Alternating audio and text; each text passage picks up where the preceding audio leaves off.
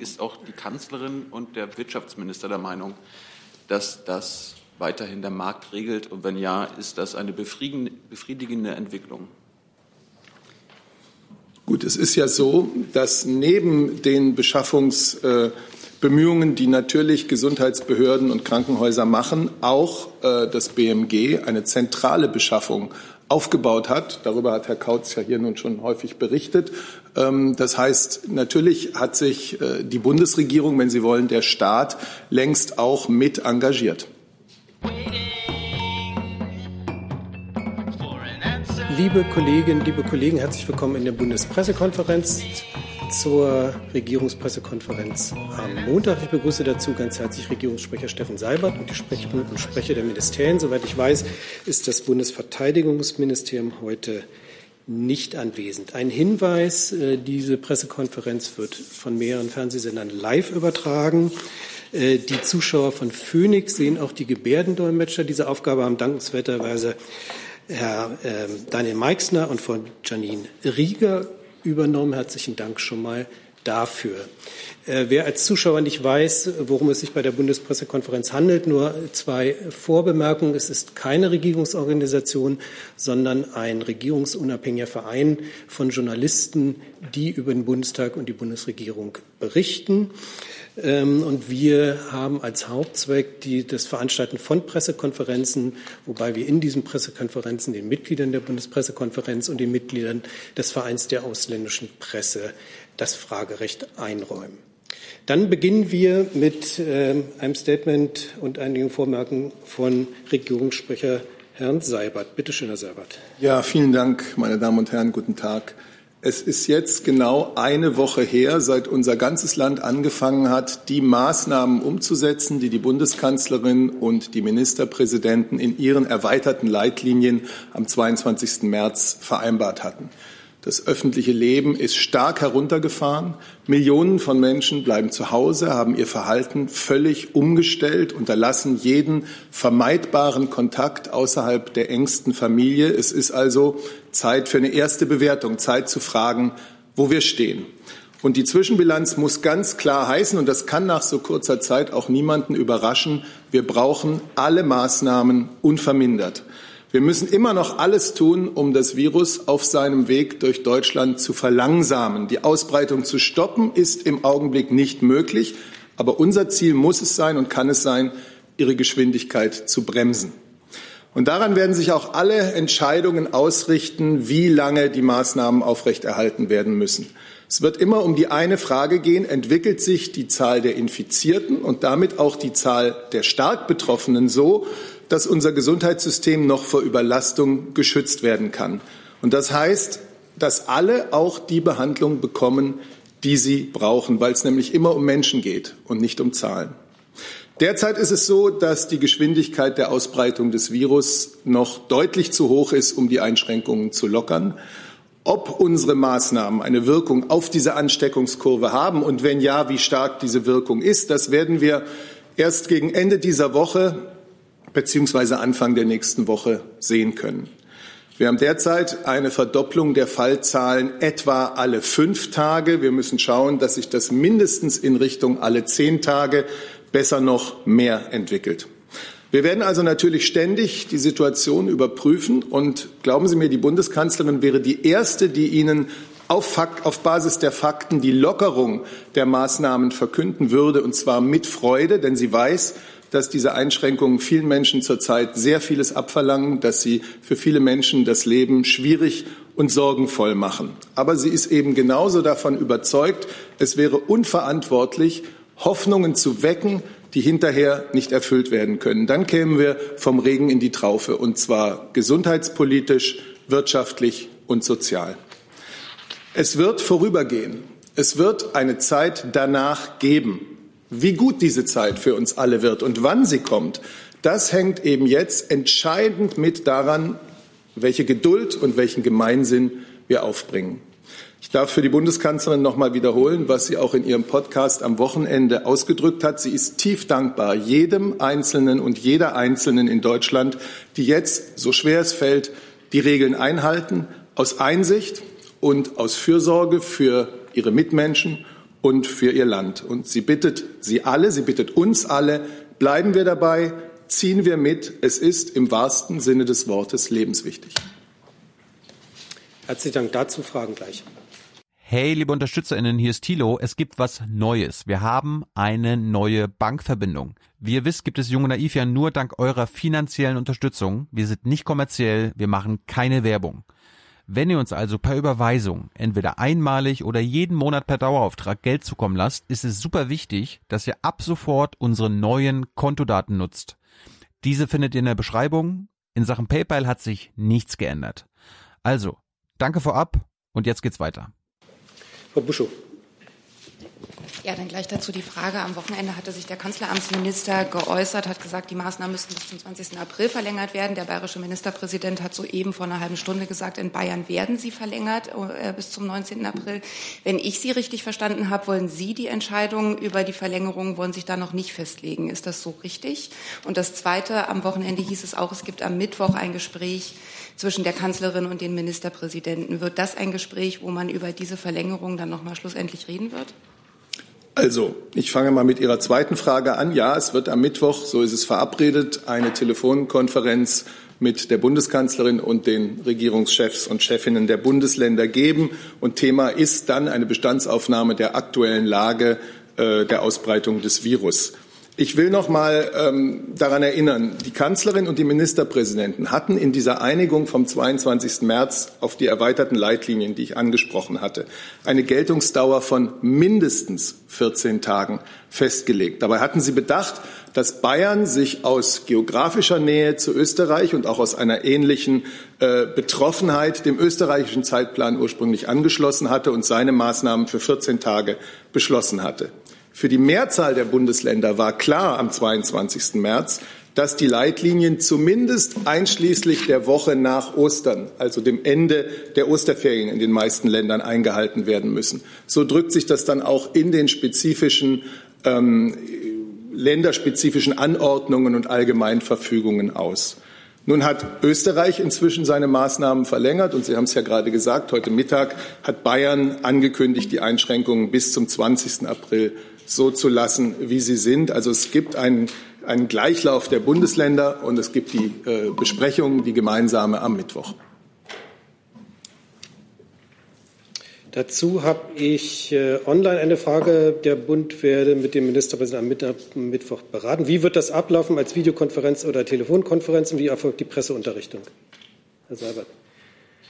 Das läuft als Telefonkonferenz ab, so wie auch die vergangenen Male. Und wir werden im Anschluss die Presse unterrichten. Ich kann Ihnen jetzt noch keine Einzelheiten darüber nennen, aber das ist ja in den letzten Malen auch immer möglich gewesen. Nächste Frage, Herr Kollege. Die Wirtschaftsweisen fordern in ihrem Sondergutachten eine klar kommunizierte Normalisierungsstrategie. Stimmen Sie dazu und wann kommt diese Normalisierungsstrategie? Herr Seibert. Ja, ich habe ja gerade in meinen Vorbemerkungen gesagt, was aus Sicht der Bundesregierung der Stand heute ist und was die Maßnahmen, ähm, dass die Maßnahmen unvermindert weiter notwendig sind und welches die Überlegungen sind, die für die Bundesregierung die entscheidenden sind, wenn es daran geht, ähm, zu entscheiden, was ist der Zeitpunkt, um Maßnahmen wieder zu lockern oder aufzuheben. Das, dem kann ich jetzt hier nichts hinzufügen. Darf ich da kurz machen? Zusatz? Soll man dann über eine Exit-Strategie sprechen, unter welchen Bedingungen sie wann kommt, oder soll man die Exit-Strategie gar nicht groß thematisieren, Ihrer Ansicht nach?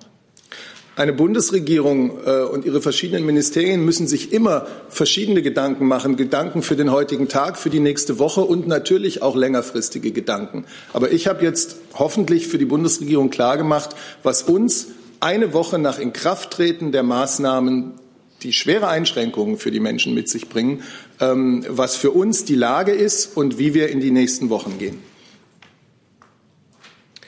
Dazu passend vielleicht eine Frage, Holger Schmidt-Denker von RTL. Frage an Herrn Seibert, gegebenenfalls auch ans BMG oder BMI. Burkhard Jung, Präsident des Deutschen Städtetags, fordert eine differenzierte Auslegung der Ausgangsbeschränkungen. Er sagt, wir könnten zum Beispiel Freizeitparks, Spielplätze und Kinos wieder öffnen, damit die Leute wieder mehr unternehmen können, sagt Jung. Darauf bezieht sich der Fragesteller. Er sieht darin keinen Widerspruch zu den Regelungen der Bundesregierung. Wie ist hier die Beurteilung der Regierung? Ich habe gerade über die erweiterten Leitlinien, die am 22. März zwischen Bund und Ländern beschlossen wurden, gesprochen und habe der Überzeugung Ausdruck gegeben, dass diese Maßnahmen unvermindert notwendig sind, so wie sich derzeit äh, die Ausbreitung des Virus durch Deutschland darstellt. Frau Müller. Ja, einmal eine Frage vermutlich ans BMWI, noch mal anschließend an Herrn Stempfle. Ähm, die Aussagen der Wirtschaftsweisen. Ähm, können Sie als Ministerium mal sagen, ähm, mit welchen, also kann man als Ministerium sagen, mit welchen Einbußen in welcher Milliardenhöhe eigentlich zu rechnen ist für die Wirtschaft in den nächsten Monaten, je nach Szenario? Also was haben Sie da für sich selber ausgerechnet? Sprich, wie viele Monate Stillstand kann sich die Wirtschaft eigentlich leisten? Ja, ähm, der Minister hat ja sich letzte Woche mit den führenden Wirtschaftswissenschaftlern getroffen, auch mit dem Sachverständigenrat zur Begutachtung der gesamtwirtschaftlichen Lage, ähm, die heute ja diese Sondergutachten vorgestellt haben. Ähm, dieses Gutachten war auch schon damals äh, Teil des Gesprächs. Ähm, Minister hat damals auch gemeinsam äh, mit dem Vorsitzenden des Sachverständigenrats, Professor Feld, eine Pressekonferenz gegeben in Form einer Videokonferenz und hat dort auch noch mal äh, gesagt, dass äh, die Auswirkungen auf die Wirtschaft äh, natürlich äh, gravierend sind. Ähm, wir sehen das äh, Nachfrage einbußen durch den Shutdown. Wir haben äh, Probleme im Angebot. Lieferketten sind gestört. Das heißt, wir erleben hier eine sehr, sehr, massiv, sehr massive Auswirkungen für die deutsche Wirtschaft und für die Weltwirtschaft insgesamt. Ähm, Minister hat damals auch gesagt, dass er zum jetzigen Zeitpunkt von einer genauen Bezifferung des Ausmaßes noch absehen muss, weil die Datengrundlage gerade noch sehr volatil ist. Ähm, der Minister wird sich Ende April dazu äußern, ähm, im Rahmen einer Frühjahrsprojektion. Da hoffen wir, dass wir auch schon ein bisschen bessere Daten haben. Und äh, was der Minister aber gesagt hat auf der Pressekonferenz damals, ähm, und da hat er auch dem wissenschaftlichen, äh, nicht dem, sondern dem Sachverständigenrat auch beigepflichtet, dass er davon ausgeht, dass wir eine eine, ein, eine Einbußen im Wachstum haben dieses Jahr, die sich auf jeden Fall auf dem Niveau der Finanzkrise 2008, 2009 äh, bewegen. Das mal so als Richtgröße. Und alles Weitere werden wir in Zukunft äh, bessere Zahlen haben und dann auch dazu kommunizieren. Vielleicht dazu passend ähm, eine Frage von Nida Jeglinski vom NBR. Bayerns Ministerpräsident Söder hat heute Mittag eine Notfallwirtschaft gefordert. Ist das sinnvoll? Falls ja, wie soll das organisiert werden? Welche Produkte würden dann darunter fallen? Frage ist an niemand speziell gerichtet. Vielleicht Herr Seibert? Vielleicht das Wirtschaftsministerium. Bitte. Ähm, ja, also wir sind ja jetzt in einer Situation, wo wir äh, bisher im, im Wesentlichen ähm, mit ähm, jedenfalls äh, was äh, im Rahmen der Supermärkte sind, da wo wir Lieferengpässe sehen, aber bisher noch keine Schwierigkeiten in der Versorgungssicherheit. Da hat sich ja auch die Ministerin äh, Klöckner dazu geäußert. Ähm, wir haben, sehen verschiedenste Auswirkungen. Das äh, verfolgen wir natürlich als Bundeswirtschaftsministerium sehr, sehr genau, gerade was das Thema Lieferketten betrifft, ähm, die ja nicht nur in, in, äh, was die Wirtschaft in Deutschland betrifft, sondern die sind ja auch europäisch und international stark verflochten. Ähm, das Thema schauen wir uns ganz genau an und sind mit den Unternehmen ähm, in Kontakt. Ähm, eine andere Frage davon ist natürlich die Frage, wie der Beschaffung von jetzt wichtigen medizinischen Produkten, wenn es um die Schutzausrüstung geht, wenn es auch um das Thema Arzneien geht. Und da ist der, der Krisenstab von BMI und BMG und insbesondere das Gesundheitsministerium natürlich eng an, den, an dem Thema dran. Insoweit können vielleicht die Kolleginnen und Kollegen dort noch mal was ergänzen. Möchte jemand? nicht, ähm, äh, was wir jetzt zu der, der speziellen Forderung von Herrn Söder ergänzen sollten. Ähm, die, ähm, die Beschaffung von medizinischer Schutzausrüstung, ähm, die läuft. Wir haben äh, Stand Samstag äh, insgesamt 20 Millionen Masken ausgeliefert an Länder und KV, die dafür dann zuständig sind, ähm, die äh, weiterzugeben an äh, niedergelassene Ärzte, an Pflegeheime und an äh, Krankenhäuser. Ähm, wir haben, das haben Sie vielleicht verfolgt, äh, ein Open-House-Verfahren äh, aufgelegt, ähm, also feste Preise für Mindestabnahmemengen ähm, und hoffen dadurch äh, noch weiter ähm, die Beschaffung von Schutzausrüstung sichern zu können. Dann bleiben wir erstmal beim Gesundheitsthema, also beim direkten Gesundheitsthema. Hinterleitner, Sie hatten auch eine Frage ans BMG. Ne? Eine Frage zur äh, Umwidmung von Kliniken oder zur Freihaltung von Kapazitäten, äh, Verschiebung notwendiger oder planbarer OPs. Mhm. Äh, das schafft ja zunächst mal, äh, sorgt dafür, dass Personal frei wird, weil ja noch nicht die große Welle da ist. Wie stellt man sicher, dass in der Zwischenzeit es nicht zur Kurzarbeit, Entlassungen kommt und die Ärzte und Pfleger, wenn die Krise dann da ist, wirklich auch sinnvoll eingesetzt werden können? Also wir gehen nicht da, davon aus, dass es äh, zu Kurzarbeit und zu Entlassung kommen wird, weil wir ein, ein Paket aufgelegt hat, äh, was, was finanzielle Ausfälle von, äh, von Kliniken aus, äh, auffangen wird. Äh, dafür, dafür haben wir kein Anzeichen, dass es, äh, dass, dass es dazu kommt zurzeit. Darf ich eine Anschlussfrage Bitte? stellen? Äh, auch Reha-Kliniken sollen ja äh, helfen und Pflegebedürftige äh, aufnehmen, Betten dafür freimachen. Nur wird ja Reha nicht weniger gebraucht. Nach welchen Kriterien wird ausgewählt, welche Kliniken das machen und welche weiter reine Reha-Kliniken? Das läuft auf Länderebene, das läuft nicht auf Bundesebene. Dazu eine Frage von Holger Schmidt-Denker, RTL, an das BMG. Das Klinikum in Wolfsburg will wegen einer Corona-Infektion beim Personal keine Patienten mehr aufnehmen. Welche Pläne gibt es für solch einen Notstand? Wie wird die medizinische Versorgung und die Arbeit in einem solchen Krankenhaus aufrechterhalten? Ich weiß, das ist unbefriedigend, aber grundsätzlich ist ähm, die, die Krankenhausplanung erstmal Ländersache. Und auch für solche Fälle muss das Land, muss die Landesregierung ähm, dann entsprechende Maßnahmen ergreifen, um die Versorgung aufrechtzuerhalten.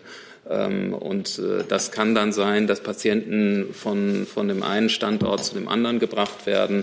Das kann äh, zusätzliche Kapazitäten sein, die man an einem Standort aufbaut. Dafür gibt es verschiedene äh, Alternativen, die man sich denken kann. Aber auch das ist nicht zentral gesteuert, weil wir genauso wenig wie wir, wie wir ähm, die, die, die Situation vor Ort äh, äh, direkt einschätzen können in Wolfsburg, können wir dann auch äh, den Lösungsweg aufzeigen. Auch das muss regional gemacht werden und das ist jetzt kein Nachteil, sondern das ist eigentlich eine Stärke. Dann noch eine Frage von Petra Sorge, Dow Jones. Ähm, die Ärztegewerkschaft Marburger Bund fordert jetzt eine zentrale Koordination für eine Produktion von Schutzausrüstung in Deutschland einzurichten und notfalls auch Atemschutzmasken etwa in Lackierbetrieben zu beschlagnahmen. Gibt es solche Planungen bereits? Und wenn ja, wie weit sind diese auch ans BMG? Ähm, Nein, die gibt es nicht. Äh, wir sind allerdings mit der heimischen Wirtschaft sind wir im äh, ständigen Austausch. Es gibt auch die ganz, ganz hohe Bereitschaft der Wirtschaft äh, beim Kampf gegen das Coronavirus mitzuhelfen. Viele Unternehmen fahren ihre Produktion hoch ähm, oder haben sie umgestellt, zum Beispiel auf die Produktion von Masken, gerade in der Textilindustrie. Das begrüßen wir ausdrücklich.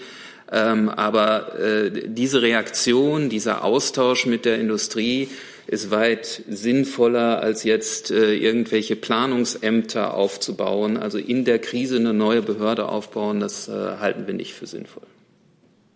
Ich will vielleicht ganz kurz nur hinzufügen, weil viele von Ihnen ja wissen, dass es heute Vormittag auch eine ein Treffen des sogenannten Corona-Kabinetts, also Besprechung der Bundeskanzlerin mit einigen äh, Ministern und Ministerinnen, die von ihrer Ressortzuständigkeit her ganz besonders jetzt äh, engagiert und betroffen sind, ähm, gab. Und da war äh, die Beschaffung eines der Themen. Ein anderes war ein Bericht des Gesundheitsministers über die Ausbreitung der ähm, des Virus und über den Stand der, des Ausbaus der Kapazitäten.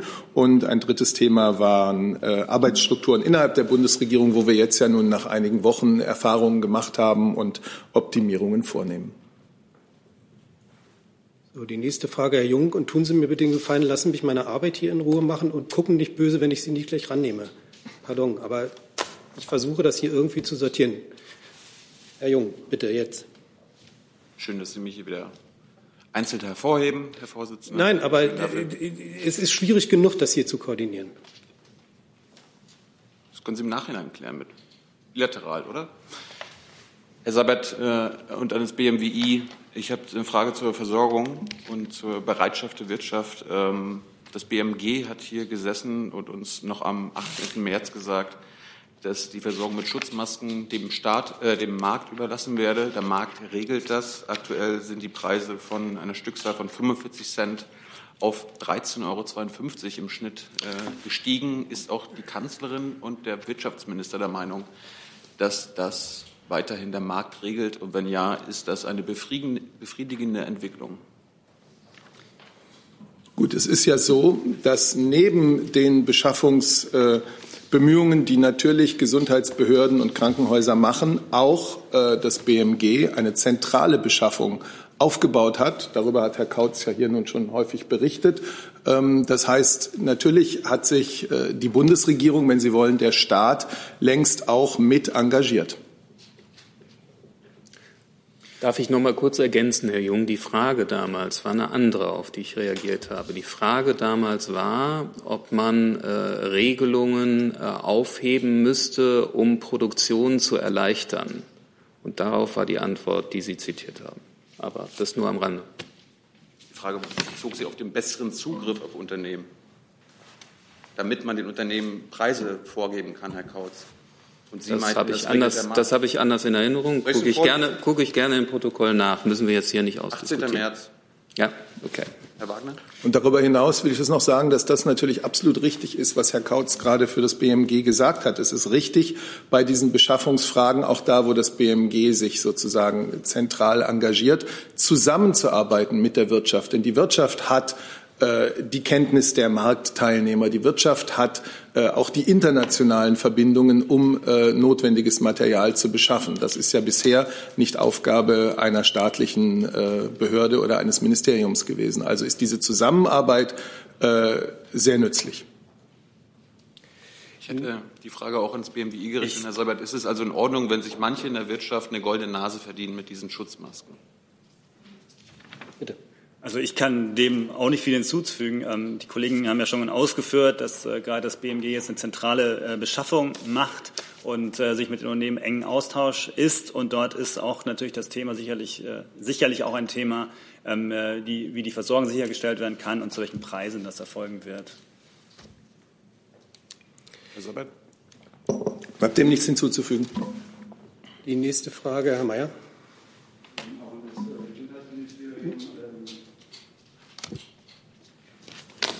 Gesundheitsministerium. Äh, Österreich hat jetzt ähm, nochmal weitere Verschärfungen ähm, angekündigt bzw. durchgesetzt. Es geht um Mundschutz beim Einkaufen. Ist es auch für Deutschland denkbar? Zunächst einmal müssen Sie, ähm, müssen Sie sehen, was ähm, die österreichische Regierung ähm, da anordnet. Dabei geht es nicht um medizinische Masken, wie sie Ärzte und Pflegekräfte äh, benötigen, sondern es geht um einen Mund-Nasenschutz. Ähm, äh, und, und das ist halt was anderes. Äh, wir haben äh, wiederholt betont, dass es sinnvoll sein kann, ähm, äh, andere davor zu schützen, sich anzustecken, dass man, dass man eine Maske trägt. Ähm, äh, die Nutzung von solchen Masken kann man in Erwägung ziehen, wenn wir über Ausgangsszenarien, äh, Ausstiegsszenarien aus den ganzen Maßnahmen äh, nachdenken. Es gibt die Industrie stellt sich schon darauf ein, ähm, Masken zu fertigen, und das können wir auch nur begrüßen. Wenn ich da auch zu was sagen darf, ähm, ergänzend, sicher kann man sagen, eine Maske vor dem Mund kann in gewisser Weise dazu beitragen, das Ansteckungsrisiko zu vermindern aber natürlich für denjenigen, der Ihnen gegenübersteht. Sie tragen die Maske, dann ist derjenige äh, ein Stück sicherer, der Ihnen begegnet. Und das hängt dann auch noch sehr von dem verwendeten Stoff ab. Ähm, also es ist vielleicht eine sinnvolle Ergänzung zu den ohnehin geltenden Hygieneregeln. Und das muss man, glaube ich, betonen. Abstand, Hände waschen, äh, Kontaktvermeidung. Das sind die wesentlichen Punkte. Und äh, das Tragen einer solchen nichtmedizinischen Maske darf eben nicht dazu führen, dass sich ein falsches Sicherheitsgefühl einstellt und man dann beim Abstand oder bei den Hygieneregeln insgesamt nicht mehr so aufmerksam ist. Darf ich einen Zusatz? Bitte. Wenn ich das richtig verstanden habe, ist das weiterhin eine freiwillige äh, Angelegenheit jedes Einzelnen. Ja. Dann ähm, habe ich als nächstes auf meiner Liste Herrn Thurau.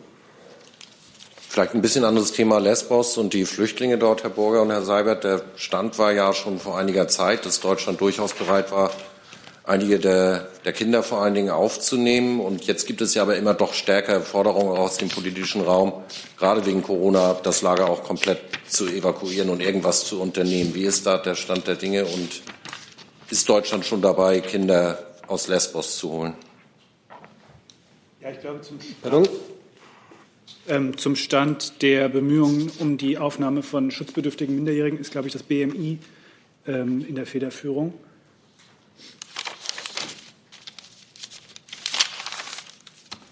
Ähm, genau, ich kann für das BMI dazu gerne etwas sagen. Der Stand ist seit Freitag äh, unverändert. Der Bundesinnenminister hat verschiedentlich betont, dass Deutschland hier bereit ist, äh, zu helfen im Europäischen Verbund. Die Kommission ist dabei, die Gespräche zu führen. Das läuft äh, nach wie vor sehr intensiv und wir hoffen, dass wir hier zeitnah zu einer Lösung kommen. Dazu? Schon? Also diesen, Entschuldigung, dieses Wort, pardon. Bitte. Dieses Wort zeitnah ähm, will ich auch noch einmal für die Bundeskanzlerin unterstreichen. Sie hatte am Donnerstag nach der Videokonferenz mit dem Europäischen Rat in äh, ihrer Pressekonferenz noch mal klar gesagt, das ist eine Solidaritätsleistung, die jetzt möglichst schnell wirksam in der Praxis umgesetzt werden soll, denn jeder Tag zählt. Die Kommission koordiniert das und arbeitet da intensiv mit den griechischen Behörden zusammen. Ähm, und dieser Prozess läuft weiter. Herr Buschow? Dann trotzdem noch mal nachgefragt, weil es hieß ja ursprünglich, dass es in der vergangenen Woche schon hätte stattfinden sollen. Ende letzter Woche hieß es, diese Woche könnten die ersten kommen. Können Sie konkret sagen, woran es hapert? Also sind die Leute ausgesucht? Wer sucht die aus? Stehen die da und das Flugzeug fliegt nicht? Oder findet sich keiner, der die Kinder sucht? Was sind denn die praktischen Hürden? Herr Seibert hat darauf hingewiesen, dass die EU-Kommission dabei ist, das zu koordinieren. Die Gespräche laufen. Es gibt jetzt keine konkrete Hürde, die man Ihnen sagen kann. Aber die Abstimmungen finden statt und wir hoffen, dass es jetzt sehr zeitnah eine Lösung geben wird. Dazu? Ja, noch einmal den Zusatz, diese Forderung, grundsätzlich äh, das Lager zu evakuieren, ganz aufzulösen, vielleicht die Menschen zu verteilen in Europa, Herr Burger. Äh, was sagen Sie dazu? Gibt es dazu Initiativen aus Deutschland? Oder? Naja, also das wäre eine Entscheidung, die die griechische Regierung zu treffen hätte. Äh, wir unterstützen Griechenland bei der Versorgung ähm, der äh, Personen, die sich dort aufhalten, äh, mit, auf ganz verschiedene Art und Weise. Das tun wir auf europäischer Ebene ähm, mit umfangreichen finanziellen Mitteln.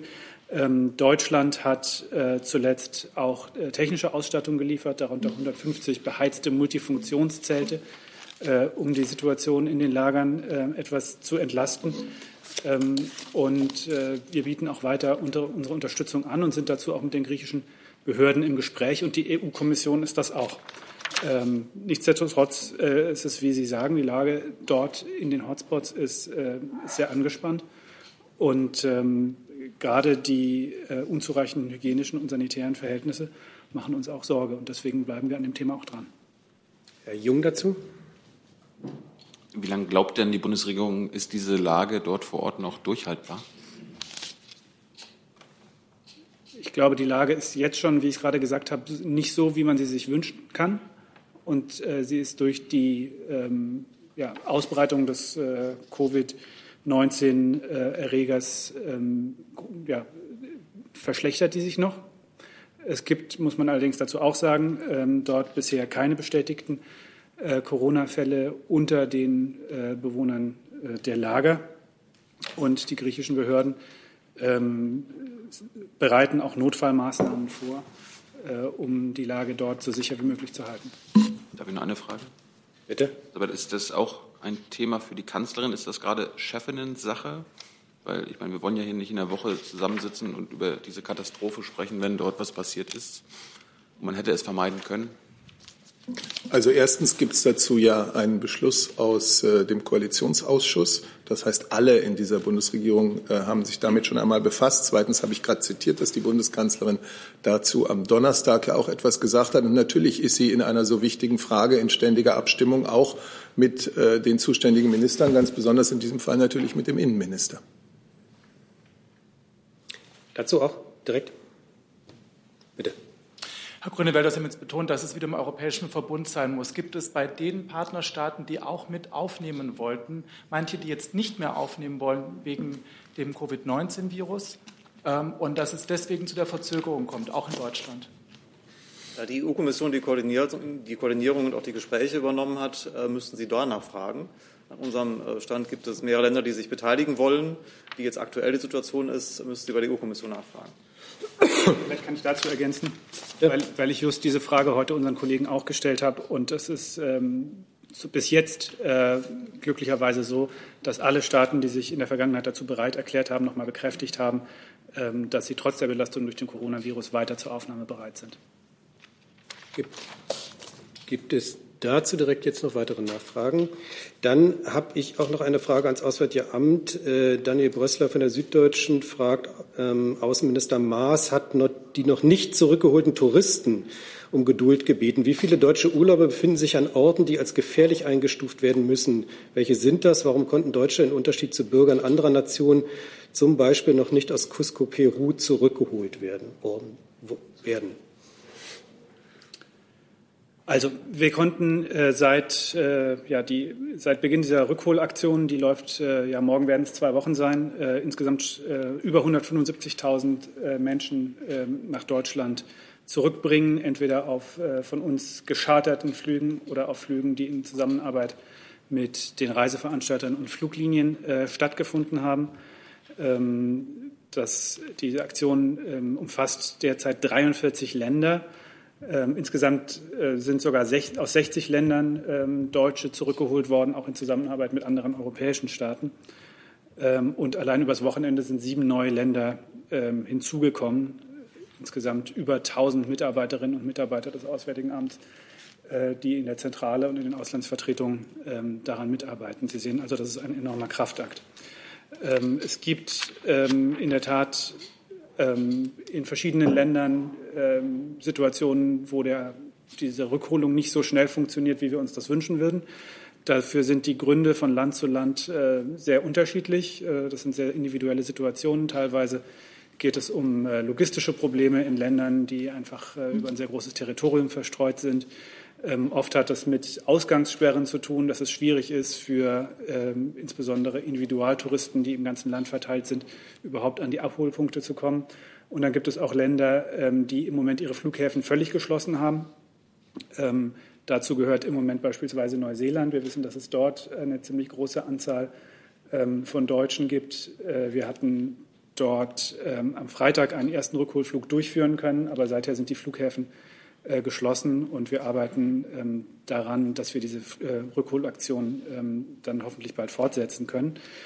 Äh, dort sind nach unserer Kenntnis Deutsche nicht unmittelbar ähm, in Gefahr. Es gibt andere Länder, wo Landegenehmigungen beispielsweise nur in sehr reduzierter Form äh, erteilt werden, einfach aus dem Bemühen der Regierung, Reisebewegungen möglichst gut unter Kontrolle zu, zu behalten. Dazu gehört Peru. Da werden ähm, Landegenehmigungen nur in einem sehr reduzierten äh, Takt vergeben. Äh, in Cusco wissen wir, gibt es eine ganze Reihe von äh, Deutschen, die sich dort jetzt schon seit über zehn Tagen ähm, unter sehr strengen äh, Ausgangssperren aufhalten. Das ist eine sehr schwierige Situation dort vor Ort. Wir haben aber für Mittwoch und Donnerstag ähm, zwei Rückholflüge organisiert und hoffen, dass, wenn die Landgenehmigungen dafür rechtzeitig erteilt werden, die dann auch durchgeführt werden können. Und ein Konsularteam unserer Botschaft in Lima ist auch auf dem Weg nach Cusco, um die Deutschen vor Ort bis dahin äh, entsprechend konsularisch zu betreuen und dann auch bei der Abwicklung dieser Flüge zu helfen. Dazu Herr Jung. Ja, nur ganz kurz. Herr Burger, haben Sie Kenntnisse über infizierte Deutsche im Ausland? Wir haben ähm, über unsere Auslandsvertretungen natürlich ähm, sporadisch darüber Informationen, aber wir erfassen das nicht systematisch.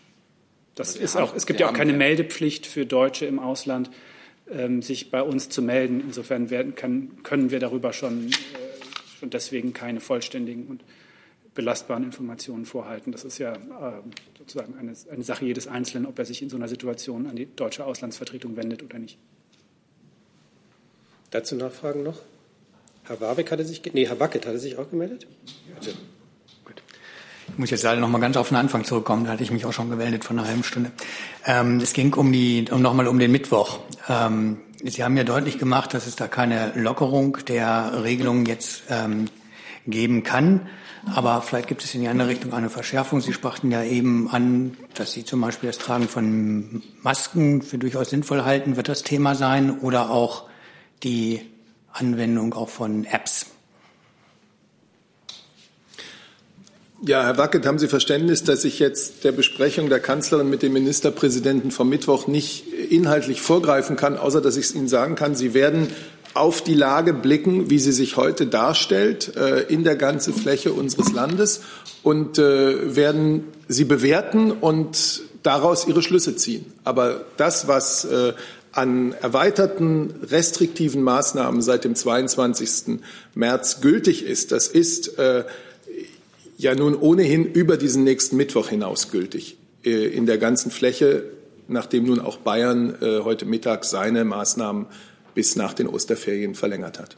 Das ist klar. Die Frage war eben, ob auf der Agenda, auf der Tagesordnung eben Punkte eben stehen wie Tragen von Masken oder auch die Anwendung von Mehr kann ich Ihnen, Entschuldigung, mehr kann ich Ihnen über die Tagesordnung heute noch nicht sagen. Gleichwohl noch eine Frage, die direkt dazu passt, Holger Schmidt-Denke. Ähm, es ist in den vergangenen Tagen mehrfach über Tracking-Apps, das war gerade angesprochen, zur Eingrenzung des Virus gesprochen worden. Gibt es da aufgrund Ihrer möglichen Anonymisierung und ohne Verwendung der Ortsdaten der Handys nicht doch eine Möglichkeit der Nutzung dieser Tools? Diese Frage ist sowohl ans BMG als auch ans BMI gerichtet. Also es gibt ganz unterschiedliche Ideen zu dieser, äh, zu diesem grundsätzlichen Plan. Ähm, äh, dazu kann ich Ihnen nichts im Detail sagen. Ich kann Ihnen nur sagen, dass äh, eine konsequente Nachverfolgung von Neuinfektionen und Kontaktpersonen ein wesentlicher Baustein sein wird, wenn man über Exit-Szenarien äh, nachdenkt. Wie das Ganze dann ausgestaltet äh, äh, werden kann. Darüber unterhalten wir uns intern, aber das werden wir dann ähm, öffentlich machen, wenn es soweit ist. Das BMI?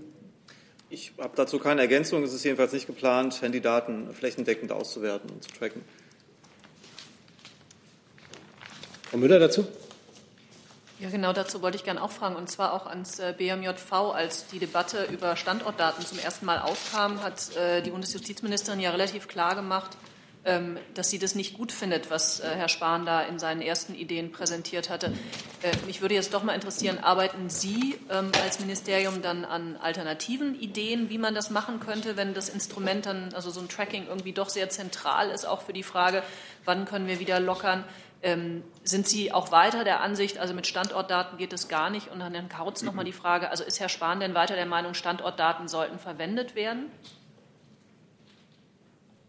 Ja, also zu Ihrer ersten Frage. Ähm, die Ministerin Lamprecht hatte sich schon zu Anti-Corona-Apps in der Vergangenheit geäußert und ähm, gesagt, dass wir diesbezüglich ganz genau anschauen müssen oder hinschauen müssen, wie eine solche Handy-App im Einzelnen ausgestaltet ist und ob sie einen sinnvollen Beitrag zur Bekämpfung äh, der Corona-Pandemie leisten kann.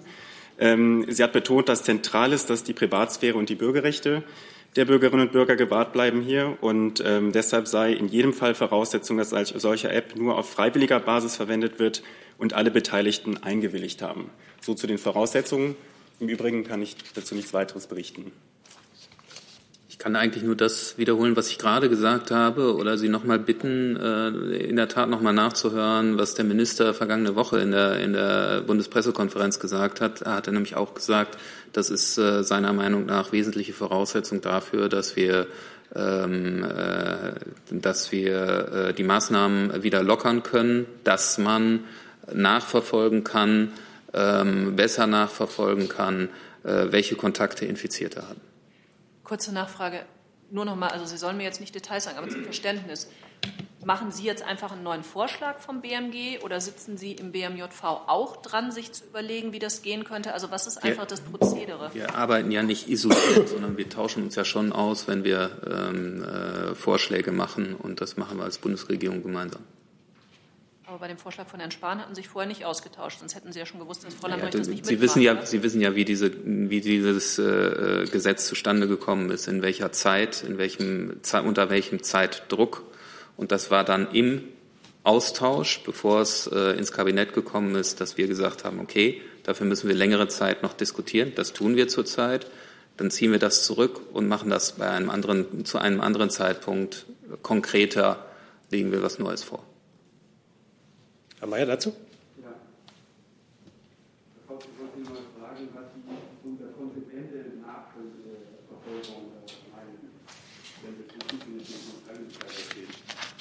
Ich kann Ihnen zu den Details noch nichts sagen, weil die noch nicht stehen. Naja, wenn Sie Ähm, äh, es ist ein Unterschied, ähm, ob Sie jemanden fragen, ob er sich erinnert, äh, wen er vor 14 Tagen getroffen hat. Ähm, und, oder ob Sie eventuell sagen, okay, äh, der hat eine App, die auf Freiwilligkeit beruht, eine Variante, ähm, die er ausgetauscht hat mit ganz vielen anderen. Und dann guckt man sich die Daten an. Wenn das funktioniert, flächendeckend. Aber das sind das sind noch, noch Sachen, die in der Diskussion ist. Das, das äh, können wir nicht bewerten und nicht kommentieren. Herr Jung dazu? Ich habe aber irgendwie nicht verstanden, ob Sie jetzt Standortdaten grundsätzlich für notwendig erachten. Es gibt ja auch andere Vorschläge aus dem politischen Raum, wie von den Grünen, die explizit darauf hinweisen, dass man das auch ohne Standortdaten machen kann. Der Chaos Computer Club äh, sagt Ähnliches mit Bluetooth und genau. äh, anderen Sachen. Äh, ja. Das wäre sogar ähm, bürgerrechtlich die beste Variante, weil dann das besser anonymisiert werden kann. Also können Sie noch mal sagen, ob Standortdaten, darum geht es ja, das ist ja der, Über der Überwachungsaspekt, ob Sie das für grundsätzlich notwendig halten oder nicht? Wir haben alle Modelle im Blick und werten alle Modelle aus, die es, die es zurzeit gibt. Genau das. Dazu direkt jetzt noch weitere Nachfragen. Ähm, dann kommt, muss ich noch mal auf den Aspekt der Wirtschaft zurückkommen. Frau Dunz von der Rheinischen Post fragt, werden die Kosten für die Krise über Steuererhöhungen oder Sonderabgaben mitfinanziert werden müssen? Wird es also einen Lastenausgleich geben müssen wie nach dem Zweiten Weltkrieg oder der Wiedervereinigung? Herr Seibert? Kolberg? Herr Kolberg, oder? Ja. Also ich kann ja mal kurz anfangen, äh, aber Herr Kolberg, Sie sind da sehr willkommen. Äh, die Bundesregierung hat äh, in so kurzer Zeit wie noch nie und mit so viel Geld wie noch nie Maßnahmen ergriffen und äh, der Bundestag, der Bundesrat haben diese Maßnahmen beschlossen, um unseren Unternehmen zu helfen, um Arbeitsplätze zu erhalten äh, und immer in dem Versuch, die unzweifelhaften wirtschaftlichen Auswirkungen, die wir schon jetzt erleben und die natürlich auch noch stärker werden, abzufedern, einzudämmen, aufzufangen. Äh, und in diesen Maßnahmen äh, war jedenfalls nicht von Steuererhöhungen die Rede. Und deswegen äh, kann ich Ihnen jetzt einfach nur sagen, das ist das, woran wir jetzt arbeiten. Und äh, das drückt sich in diesem wirklich umfangreichen Gesetzespaket aus. Ja, das kann ich nur noch mal unterstreichen. Die Bundesregierung hat erhebliche Maßnahmen ergriffen. Da ist auch genau auf diesen Aspekt auch geachtet worden, dass es äh, sozial ausgewogen ist und dass die Hilfen eben auch die erreichen, die sie besonders notwendig haben. Wir haben ja dieses Soforthilfeprogramm für Kleinstunternehmen äh, aufgelegt. Es gibt das Kurzarbeitergeld, um eben Beschäftigte und kleine Unternehmen jetzt schnell zu schützen. Darum geht es im Moment, um schnelle, äh, unbürokratische Krisenhilfe zu leisten. Und alle weiteren äh, Punkte werden wir erörtern, wenn es soweit ist. Der Minister hat ja auch schon angedeutet, dass wir uns auch über die Konjunktur dann Gedanken machen müssen, wie wir die wieder in Schwung bringen. Aber diese Maßnahmen werden wir erörtern, äh, wenn wir die Krise äh, durchstanden haben. Dazu? Ähm, in dem Sondergutachten der Wirtschaftsweisen heute ist auch nochmal gesagt worden, dass man darüber nachdenken soll, die Abschaffung des Soli für alle jetzt durchzusetzen. Haben Sie darüber äh, nachgedacht? Ja, der Minister hat ja immer wieder betont, dass er auch dafür ist, äh, die Abschaffung des Soli, die schon beschlossen ist, äh, für den Großteil der Steuerzahler vorzuziehen auf Mitte dieses Jahres. An dieser Forderung hält er fest, gerade unter den Umständen, die wir, die wir jetzt haben.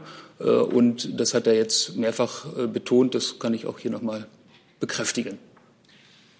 Aber die Frage war ja für alle. Da geht es wieder um den sozialen Ausgleich. Äh, das haben wir ja schon betont, äh, als wir die äh, Abschaffung des Soli für 90 Prozent der Steuerzahler auf den Weg gebracht haben.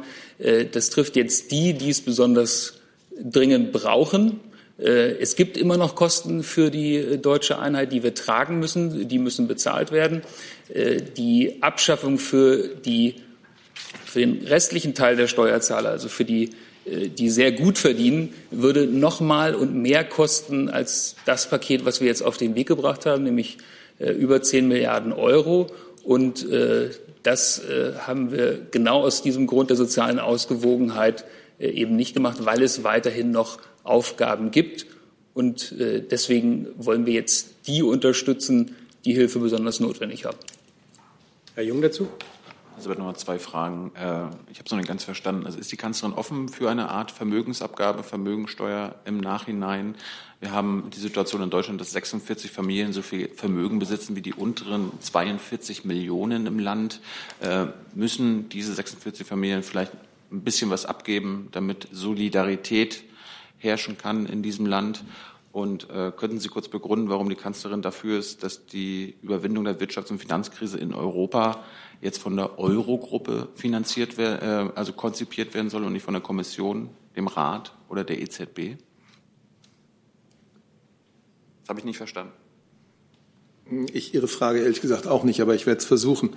Also zunächst einmal die erste Frage. Ich kann Ihnen zusätzlich zu dem, was wir jetzt hier gesagt haben, äh, keine weiteren finanzpolitischen Überlegungen der Bundesregierung bieten. Ich habe dazu äh, keine Neuigkeiten für Sie. Die Solidarität mit den Menschen, die jetzt betroffen sind, äh, schwer betroffen sind, in der Wirtschaft, die Solidarität mit Kurzarbeitern, mit Solo, Selbstständigen, mit Arbeits, mit, mit, mit Angestellten und allen Arten von Menschen, drückt sich in dem großen Maßnahmenpaket aus, das jetzt beschlossen wurde. Und äh, ich habe keine weiteren finanzpolitischen Planungen für Sie. Das andere ist äh, Ihre Frage in Richtung Europa. Äh, die Europäische Zentralbank ist zunächst einmal, und das ist äh, auch sehr wichtig, dass das auch so bleibt, politisch unabhängig. Deswegen kommentiere ich nicht Ihre, Ihre Maßnahmen, die sie ergriffen hat.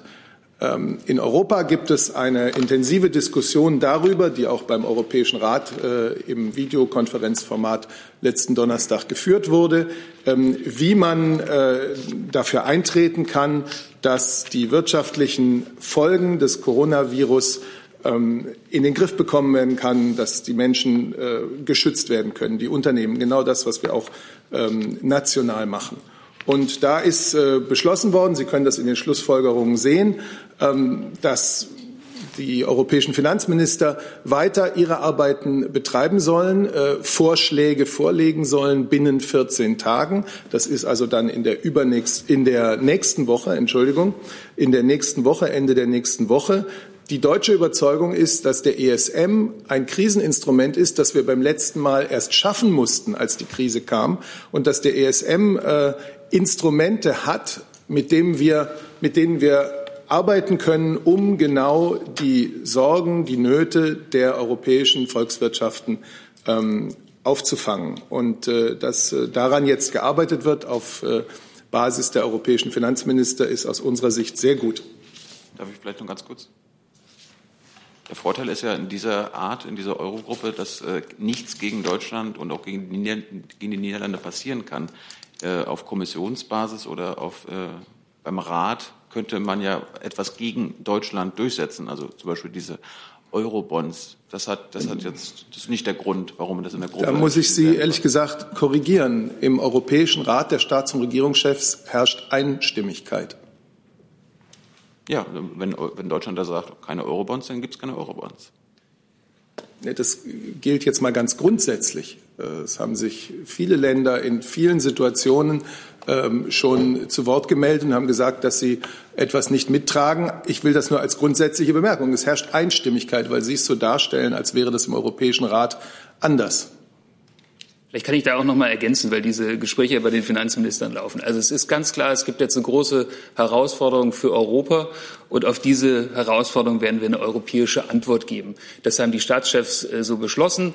Äh, das haben die Finanzminister auch schon zum Teil äh, umgesetzt. Die Maßnahmen haben wir hier auch schon ausführlich besprochen. Also die, der EU-Haushalt wird äh, so umgestaltet, dass erhebliche Milliardenbeträge für Hilfe zur Verfügung stehen. Bei der Beihilfe, beim Stabilitätspakt wird was getan. Bei der EIB werden zusätzliche Maßnahmen gefahren, um gemeinsam in Europa solidarisch durch diese Krise zu kommen. Die EZB hat erhebliche Maßnahmen getroffen.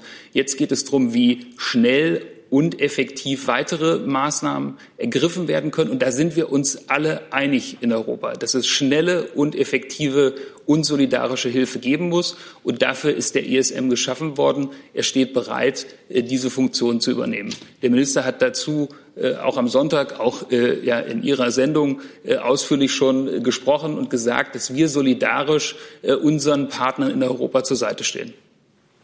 Solidarität in Europa drückt sich auch noch auf andere Weisen aus. Und ich finde, auch das kann heute mal erwähnt werden. Es vergeht ja kaum ein Tag, an dem äh, beispielsweise unsere, unsere Bundeswehr nicht dazu beiträgt, dass schwerst betroffene Corona-Patienten aus Italien oder aus Frankreich in deutsche Kliniken überführt werden können, wo derzeit noch die äh, Kapazitäten dafür da sind.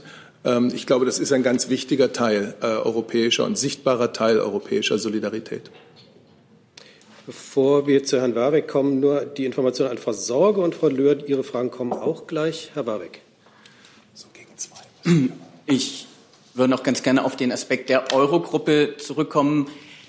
Die, zumindest die Finanzminister der Eurogruppe, die jetzt die Planung in die Hand nehmen sollen, bleibt, sind ja trotz allem informelles Gremium. Und deswegen würde mich auch interessieren, wieso der Vorschlag von Kanzlerin Merkel darauf ausgeht, die Pläne zur Überwindung der Wirtschafts- und Finanzkrise einem informellen Gremium anzutragen und nicht der EZB oder der EU-Kommission. Ich weiß nicht, ob Sie da nicht was völlig falsch verstehen. Es, ist, äh, es sind die Schlussfolgerungen des Europäischen Rates, der 27 Mitglieder, Staats- und Regierungschefs des Europäischen Rates vom Donnerstag, äh, die Finanzminister erneut zu beauftragen. Das ist nicht die Bundeskanzlerin, das sind 27 Staats- und Regierungschefs. Eine Nachfrage. Und über die politische Unabhängigkeit der EZB, die nicht durch äh, jedenfalls nach unserer festen Überzeugung nicht durch einzelne Regierungen beauftragt werden kann, dies oder jenes zu tun, habe ich mich auch schon geäußert. Ähm, beim letzten EU-Gipfel digitaler Form am Donnerstag bzw. danach hat der italienische Premier Conte erklärt, ich zitiere, es gab eine harte und offene Konfrontation mit der Kanzlerin. Das ist in italienischen Medien omnipräsent. In deutschen Medien wurde bisher kaum darüber berichtet. Können Sie diese Aussage denn bestätigen? Auch wenn ein Europäischer Rat im Videokonferenzformat äh, stattfindet, gelten für uns jedenfalls äh, weiterhin äh, die Grundregeln der europäischen Räte, nämlich dass sie vertraulich tagen. Äh, insofern kann ich Ihnen das sagen, was in den Schlussfolgerungen gemeinsam beschlossen wurde und was wir jetzt zur Frage von auch wirtschaftlicher und finanzpolitischer äh, Solidarität gesagt haben. Aber die Aussage des Premiers steht ja. Dazu können Sie ja sagen, das können Sie ja bestätigen oder negieren. Aber ich muss nicht.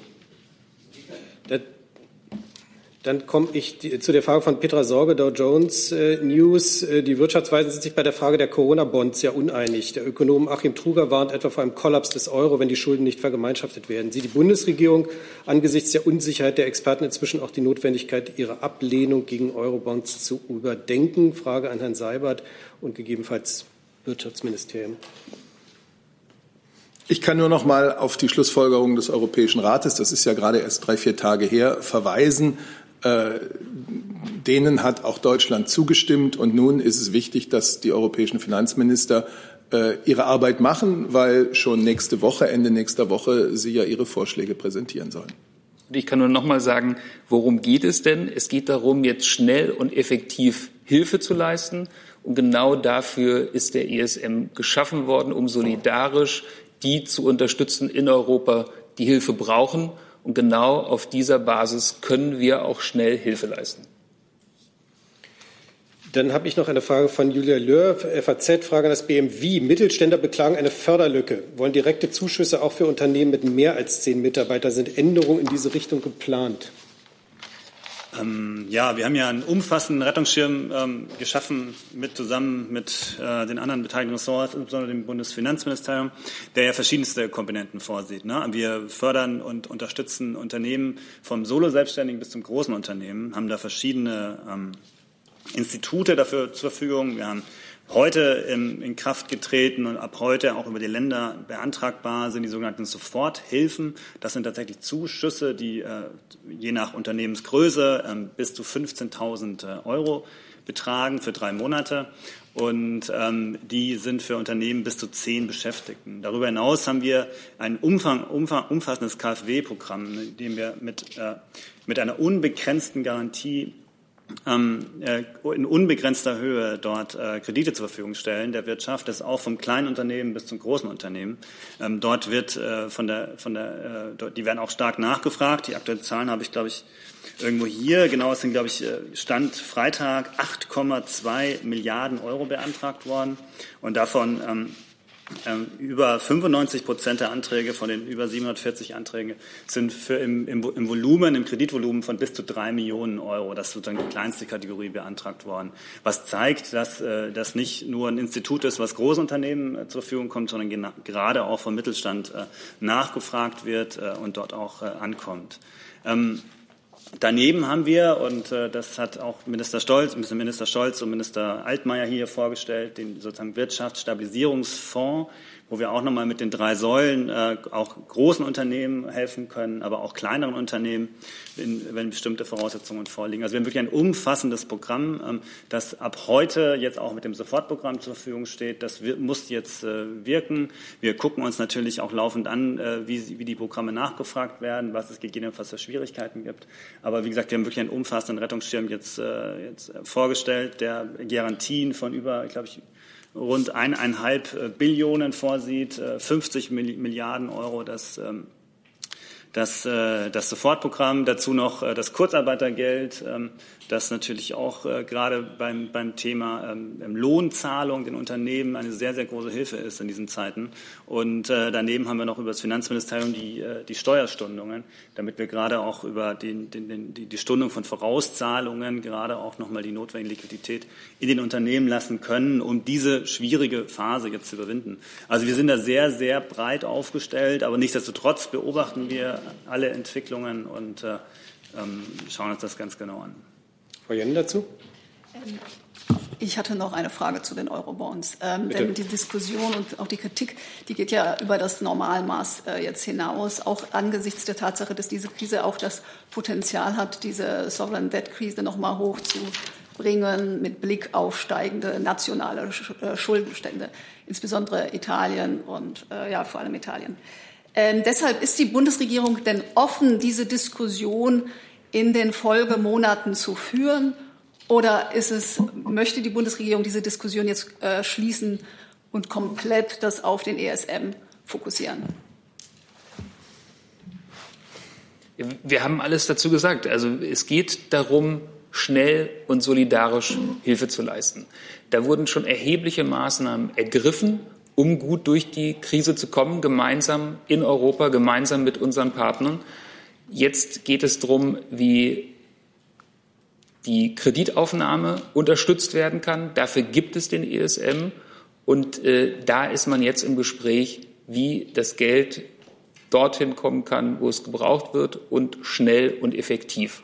Und genau über diese Punkte sprechen wir jetzt mit unseren europäischen Partnern, mit den Finanzministern und werden dann den europäischen Staats- und Regierungschefs einen Vorschlag machen. Ich möchte vielleicht auch noch mal zu dem Punkt, äh, weil ja mehrfach jetzt hier die Eurogruppe ähm, so herausgestellt wurde, das ist ja ein ganz normaler Vorgang. Die Eurogruppe hat davor auch schon dieses äh, Paket beraten und hat auch davor in Form des Eurogruppenvorsitzenden äh, die Staats- und Regierungschefs informiert.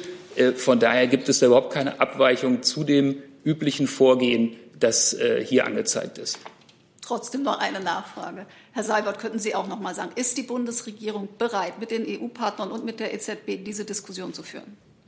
Der Kollege aus dem Finanzministerium hat die Antwort gegeben und der habe ich nichts hinzuzufügen. Herr Müller, Frau Müller dazu?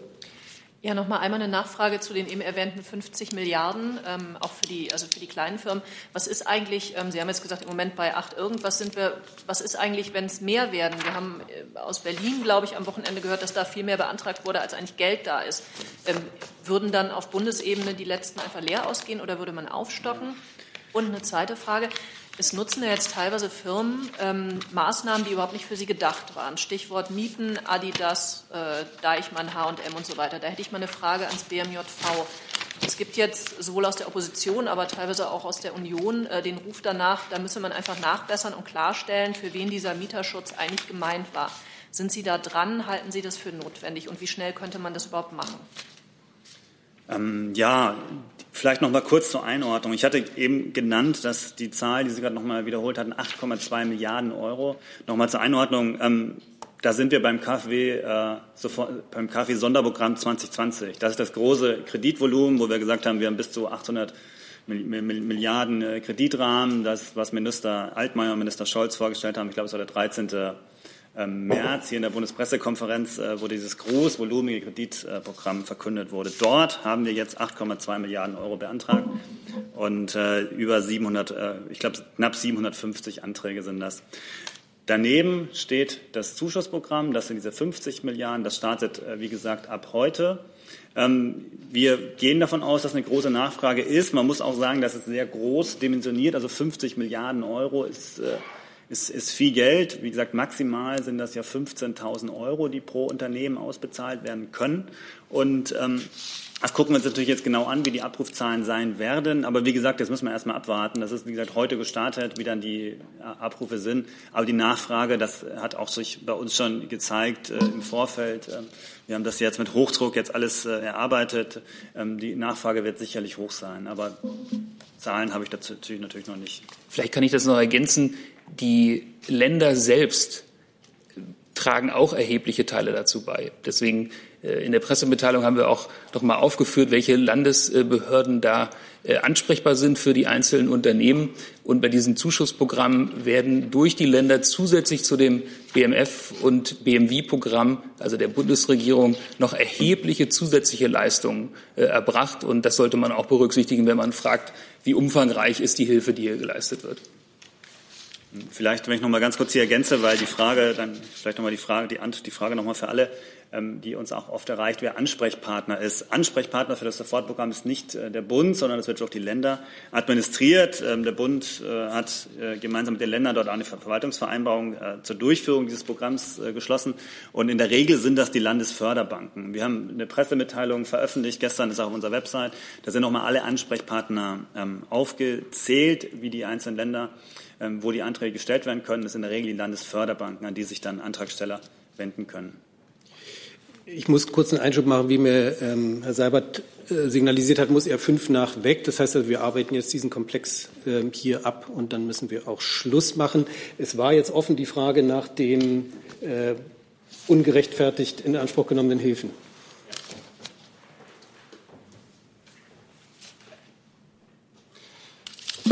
Ja, vielen Dank für die Frage. Vielleicht äh, kurz zur Einordnung zu diesem Themenkomplex. Ähm, die Ministerin Lambrecht hatte sich ja jüngst zu dem Thema geäußert und noch einmal betont, dass es nicht akzeptabel ist, wenn finanzierte Unternehmen ihre Mieten nicht zahlen. Und äh, sie hat zudem betont, dass die Corona-Hilfsgesetze, die wir auf den Weg gebracht haben, dafür auch keine Grundlage bieten. Es gilt weiterhin, Mieten müssen gezahlt werden, sie müssen rechtzeitig gezahlt werden. Wenn sie bei Fälligkeit nicht gezahlt werden, entstehen auch Verzugszinsen ähm, oder können entstehen.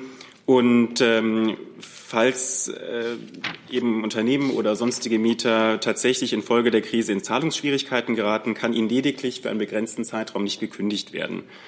Ähm, Gerichte können das auch überprüfen im Einzelfall, ob diese Voraussetzungen vorliegen. Und äh, die Ministerin hat in diesem Zusammenhang auch noch einmal betont, ähm, dass Mieter gut beraten sind, wenn sie sich äh, mit ihren Mietern zusammensetzen und einvernehmliche Lösungen zu suchen, in diesem, äh, ja, wenn es zu Zahlungsschwierigkeiten kommt.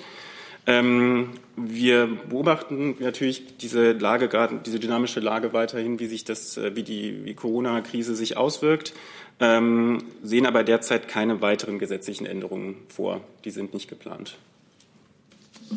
Zusatzfrage dazu, Frau Müller? Oder? Dann die letzte von Herrn Jung dazu, bitte. Aber können wir nicht mit den anderen Sprechern weitermachen?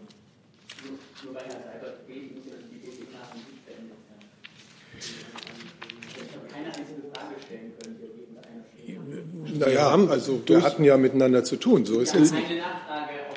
Entschuldigung. Okay, für mich war das eine Frage von Ihnen. Okay. Durchaus Fragen. Ähm, gibt es Bedarf an die anderen Sprecher? Dann können wir gerne so verfahren. Herr Wackett? Ja. Herr Warbeck? Herr Jung, dann stellen Sie jetzt Ihre Zusatzfrage noch mal zum Justizministerium Mieten. Dazu hatte ich eine Frage, ja. Äh, die Ministerin hatte sich ja darauf bezogen, dass Adidas die Miete nicht zahlen werde. Adidas äh, besteht aber darauf, dass es ihnen um die Stundung geht. Äh, ist das jetzt ein Unterschied für die Ministerin? Wir können den Einzelfall jetzt nicht kommentieren. Äh, genau den Einzelfall hat sie ja kommentiert, dass sie das inakzeptabel findet. Und dabei ist der Fall ja ein anderer. Es geht um die Stundung, nicht die Nichtzahlung. Das, also ich kann mich jetzt sozusagen nur auf das beziehen, was in, in dem, was die Kündigungs- oder was wir in dem Gesetz dort geregelt haben, und das betrifft eben die Kündigung, also die, die Aussetzung der, der Kündigungsmöglichkeiten für drei Monate. Ähm, Stundungsregeln können natürlich noch individuell getroffen werden äh, zwischen Vermieter und äh, Mieter, ähm, aber das ist eben einzelfallabhängig und kommt ja, auf den jeweiligen Gewerbemietvertrag an. Zusatz, Frau Müller? Ja, da vielleicht doch nochmal die Frage, sind Sie da nicht irgendwie sehenden Auges in diese Probleme reingelaufen? Äh, die AfD weist jetzt nochmal darauf hin, dass sie äh, das gerne gehabt hätte, dass in dem Gesetz drin gestanden hätte, äh, man muss nachweisen, dass man in dem Moment wirklich die Miete nicht zahlen kann und dass man deswegen in Verzug gerät. Ist das einfach der Schnelligkeit geschuldet, dass das nicht drin war oder war Ihnen das zu bürokratisch? Also die ist, man muss das differenziert sehen. Also die Mieter müssen es erstmal nicht nachweisen, aber im, ähm, im Rahmen einer gerichtlichen Überprüfung glaubhaft machen, dass sie aufgrund ähm, der allgemeinen Corona-Situation oder aufgrund der Zahlungsschwierigkeiten ähm, eben die Miete nicht entrichten konnten oder dass es eben auf äh, Corona beruht.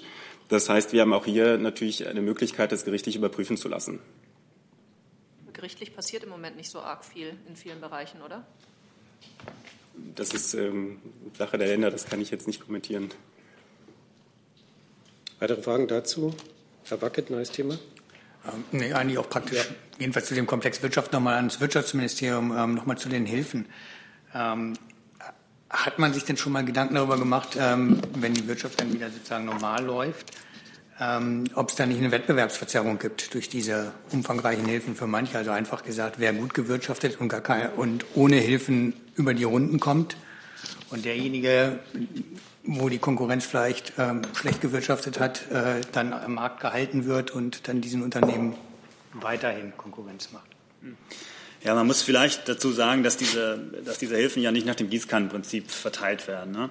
Also man muss einerseits bei den Krediten sehen, diese Kredite, das ist ja der, der große Teil, wie gesagt, das große KfW-Sonderprogramm, ähm, auch der, der Wirtschaftsstabilisierungsfonds, da geht es ja um Kredite. Das heißt, Unternehmen müssen Kredite aufnehmen, verschulden sich und müssen dafür Zinsen bezahlen. Ne? Das ist ja, das sind äh, ja Schulden und Verbindlichkeiten, die in Unternehmen bleiben. Wenn es ein Unternehmen nicht aufnehmen muss, äh, ist natürlich diese, äh, haben sie natürlich auch insoweit natürlich einen Vorteil. Ähm, die andere Frage ist äh, mit dem, mit dem Sofortprogramm, die, wo es tatsächlich um Zuschüsse geht, die nicht zurückbezahlt werden müssen. Dort ist aber auch geregelt, dass natürlich eine gewisse dass das dargelegt werden muss, dass eine Liquiditätsschwäche äh, besteht, ne? dass gerade aufgrund ähm, der fortlaufenden äh, Zahlungsverpflichtungen, insbesondere was äh, die Miete etwa betrifft, wenn ich Gewerbemiete bezahlen muss und plötzlich keinerlei Einnahmen mehr habe, dass ich diese weiter, ähm, dass ich diese weiter bezahlen kann. Ähm, da ist vielleicht auch noch mal ganz wichtig, ich muss als Gewerbetreibender dort, vielleicht beantwortet es auch ein bisschen die Frage, dort versichern, dass ich aus meinen laufenden Einnahmen diese laufenden Ausgaben nicht bezahlen kann und deshalb einen Liquiditätsengpass. Was ich nicht machen muss, ist, dass ich äh, mein komplettes Vermögen vorher aufbrauchen muss, und bevor ich diesen Antrag stellen kann. Das heißt, ähm, wenn wir Unternehmen haben, egal wie gut die jetzt äh, mit, vielleicht mit, äh, mit, mit Rücklagen dastehen, ähm, die haben beide jeweils die, gleiche, die gleichen Anspruchsvoraussetzungen. Das heißt, ähm, können sie die laufenden Verbindlichkeiten, die sie haben, aus äh, Mieten, aus anderen Dauerschuldverhältnissen, ähm, die dort äh, ja nochmal genau aufgeführt sind, können die beglichen werden ähm, aus den laufenden Einnahmen und wenn nicht, äh, dann besteht der Anspruch auf die Soforthilfe unter noch den ein oder anderen weiteren Voraussetzungen, aber das zum Grundsatz. Weitere Fragen zum ganzen Komplex Förderprogramme? Frau Jen? Äh, die Unternehmen, die diese Förderprogramme in Anspruch nehmen können, die äh, müssen die oder sollen die äh, die Dividende noch weiter auszahlen oder gibt es da eventuell auch Auflagen? Ähm, es gibt die Möglichkeit, dort Auflagen zu machen. Ähm, das sieht sowohl das Wirtschaft, der, gerade der Wirtschaftsstabilisierungsfonds Gesetz, da steht auch ausdrücklich drin, dass man ähm, natürlich äh, die Möglichkeit hat, dort Auflagen zu machen, was die Dividendenausschüttung geht, äh, anbetrifft. Äh, Hintergrund ist natürlich, dass nicht Ziel sein kann, dass man Hilfen gibt einem Unternehmen und dass diese Hilfen dann als Gewinn ausschüttet. Ne? Das ist der, der, der Zweck dann der im Einzelfall geregelten Maßnahme. So, ich habe auf meiner Liste jetzt Herrn Mayer und Herrn Warbeck. Herr Mayer. Ich habe jetzt gerade mal so umgestellt, dass ich bis 14.15 Uhr bleiben kann. Okay. Oh je. Vielleicht doch nur bis 14.12 Uhr. Jetzt nicht schamlos ausnutzen, Kollege.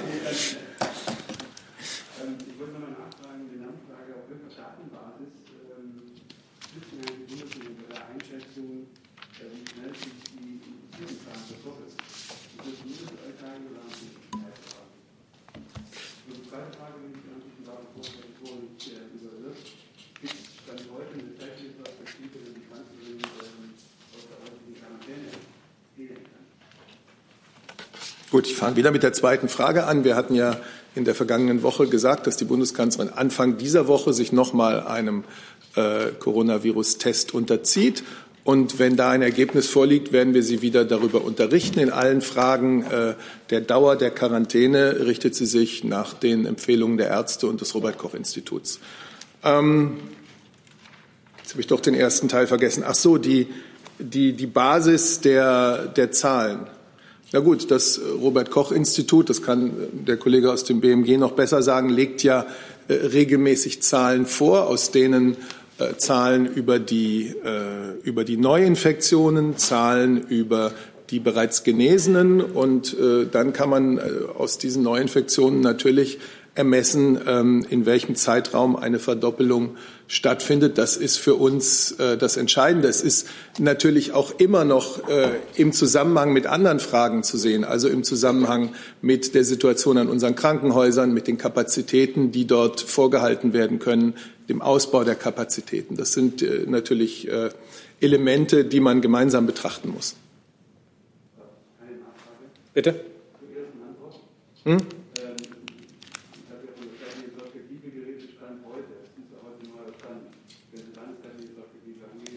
Was, was ist heute für ein neuer Stand? Genau, und wenn das Ergebnis vorliegt, werden wir Sie darüber informieren, wie in der vergangenen Woche.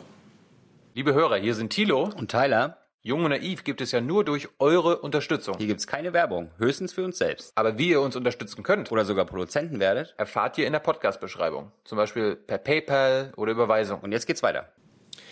Herr Warwick, dann bitte ich um die letzte und kurze Frage, bitte. Weiter, wenn möglich. Ähm, ich versuche mich kurz zu halten. Ähm, mehrere deutsche Medien, darunter Tagesspiegel, Deutsche Welle, Redaktionsnetzwerk Deutschland, haben mit Verweis auf eine Bildbericht behauptet, dass RT Deutsch wegen seiner Corona-Berichterstattung vom Verfassungsschutz überprüft wird. Können Sie diese Berichte denn bestätigen? Ginge dann ans BMI? Dazu ist von dieser Stelle am Freitag alles gesagt. Dann hätte ich noch eine Verständnisfrage. Bitte? Das Redaktionsnetzwerk Deutschland zitiert den BMI-Sprecher, der am Mittwoch das so dargelegt hat mit den Worten, zum Beispiel habe RT Deutsch behauptet, dass Händewaschen nicht vor einer Ansteckung mit dem Coronavirus helfe, so der Sprecher des Innenministeriums. Zitat Ende. Jetzt findet sich weder in den Protokollen noch in den Videoaufzeichnungen diese Aussage von Ihrem Kollegen in Bezug auf RT Deutsch. Hat das Redaktionsnetzwerk Deutschland Ihren Kollegen denn korrekt zitiert?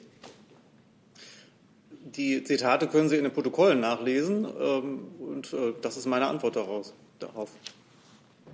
Also hat Reaktionsnetzwerk Deutschland nicht korrekt zitiert? Ich habe Ihnen gerade geantwortet. Die, die, was ähm, der Sprecher des BMI gesagt hat, können Sie in den Protokollen nachlesen. Gut.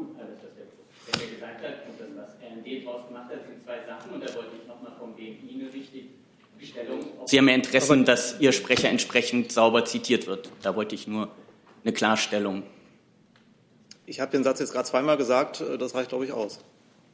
Danke. Dann sind wir für heute am Ende. Ich bedanke mich ganz herzlich für die Aufmerksamkeit und bleiben Sie gesund. I'm thinking